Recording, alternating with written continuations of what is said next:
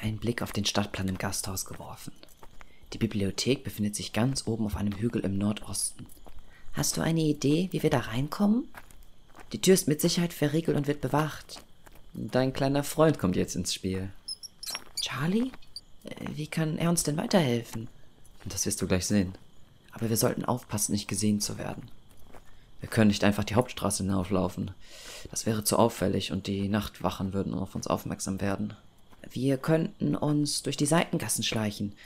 Aber dort ist es stockdunkel. Das Licht vom Mond muss reichen. Meine Augen sind an Dunkelheit gewöhnt. Ich gehe voran. In Ordnung.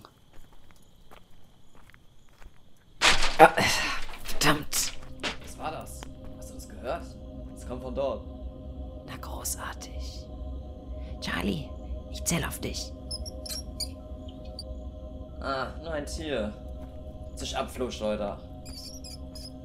Kammerjäger sollte hier mal wieder informiert werden. Sehr gut gemacht, Charlie. Gut reagiert ein. Lass uns schnell weitergehen.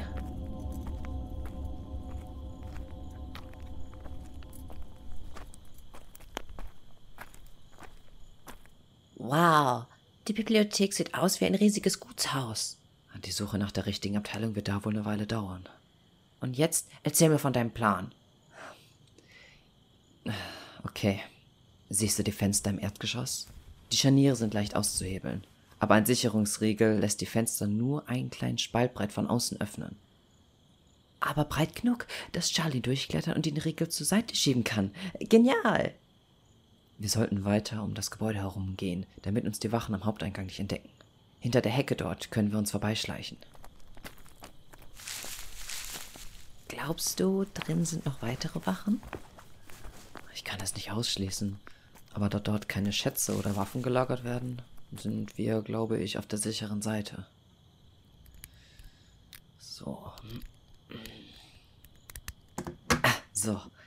Ich kann es jetzt öffnen. Bist du bereit, Charlie? Du musst da durch und den Riegel zur Seite schieben, damit die Kette sich löst. Wenn du das schaffst, bekommst du von mir die beste Mahlzeit, die du je gesehen hast. Ah, Sehr gut, du bist drin.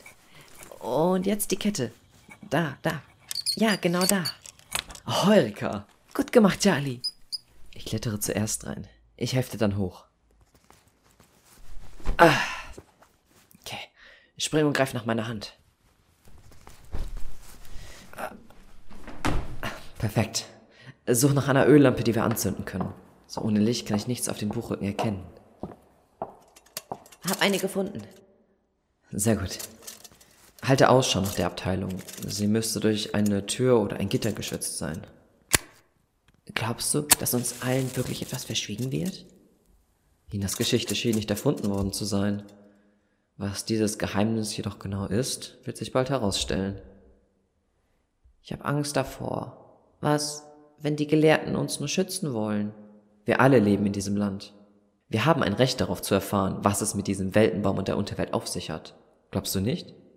Schon, aber Beeilen wir uns. Zu lange wollen wir uns nicht aufhalten. Wenn wir geschnappt werden, haben wir ein gewaltiges Problem.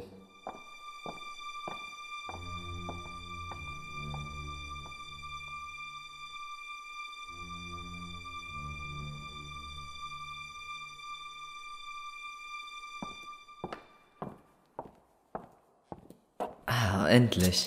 Hier muss es sein. Das ist ja eine richtige Zellentür. Wie willst du da durchkommen? Damit. Was ist das? Ein Sperrhaken. Es ist ein Geschenk von einem Schmied in meinem Heimatdorf. Er war mir noch etwas schuldig, nachdem ich ihm das Leben gerettet hatte. Und das funktioniert wie ein Schlüssel? So ungefähr. Äh, ah, na, wer sagt's denn? Ich dachte, du bist Jäger. Wofür brauchst du denn Diebeswerkzeug? Ab und zu findet man auf seiner Reise in den Wäldern Truhen oder Kisten von Reisenden, die den Gefahren des Waldes zum Opfer gefallen sind. Manchmal findet man nützliche Sachen wie Kleidung, Papier oder Federkiel. Mit Glück sogar etwas Gold. Wie praktisch. So ein Ding hätte mir damals echt geholfen. Oh, hier geht es nicht mehr weiter. Die Abteilung ist kleiner, als ich gedacht hatte. Nach was für einem Buch willst du jetzt suchen? Wenn ich es sehe, werde ich es schon herausfinden. Hina meinte, alle Forscher hatten sich das Leben genommen, aber vielleicht wurden die Ergebnisse doch noch irgendwo festgehalten. Hm, kann ich irgendwie helfen? Du weißt ja, ich kann nicht lesen. Schau dir die Einbände genau an. Vielleicht sind dort Abbildungen von den Kreaturen der Unterwelt oder dem Weltenbaum zu sehen. Wenn du etwas findest, gib mir Bescheid. Alles klar.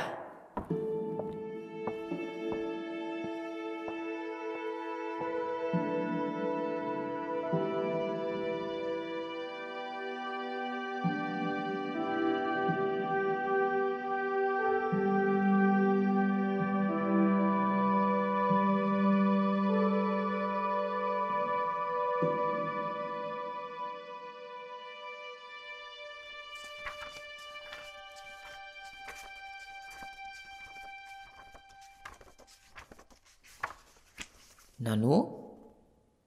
Äh, Erik? Hast du etwas gefunden? Ich weiß nicht so genau, aber hier fehlen Seiten. Was? Zeig mal her. Tatsächlich.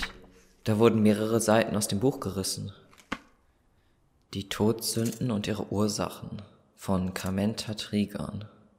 Auf dem Einband habe ich die sieben Male der Todsünden erkannt. Ich dachte, vielleicht könnte uns das weiterhelfen. Ach, gut gemacht, Aiden. Die Seiten wurden zwar rausgerissen, aber mit etwas Glück. Ah, aha.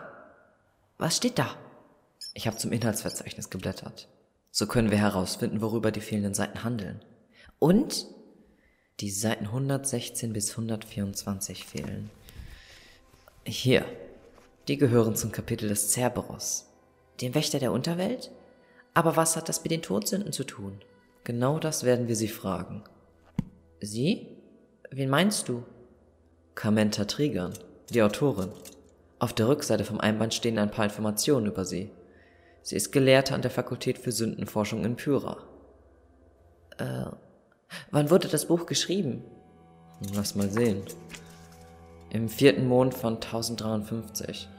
Also vor, ja, rund 32 Jahren also kurz bevor dein Vater sich auf dem Weg zum Weltenbaum machte und im Pyra nach Informationen gesucht hat, oder? Wenn in dem Buch Seiten über den Cerberus herausgerissen wurden, könnte es doch sein, dass das, was auf den fehlenden Seiten steht, Alweg geholfen hat, am Cerberus vorbeizukommen. Kluger Junge. Noch ein Grund mehr, diese Frau aufzusuchen. Können wir jetzt von hier abhauen? Ich denke ja. Ich nehme das Buch aber mit. Gehen wir.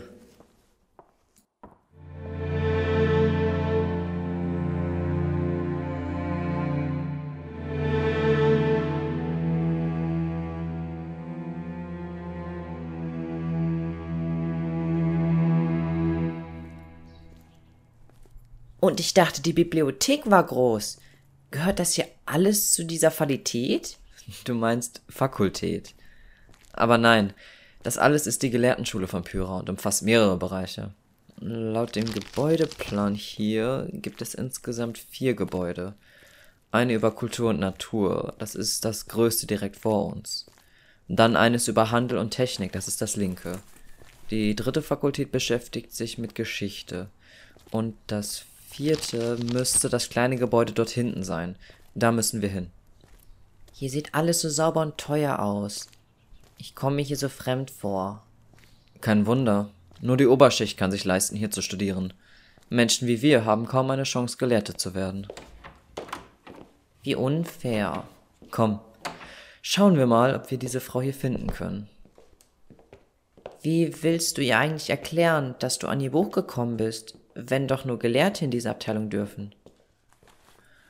Mit der Wahrheit.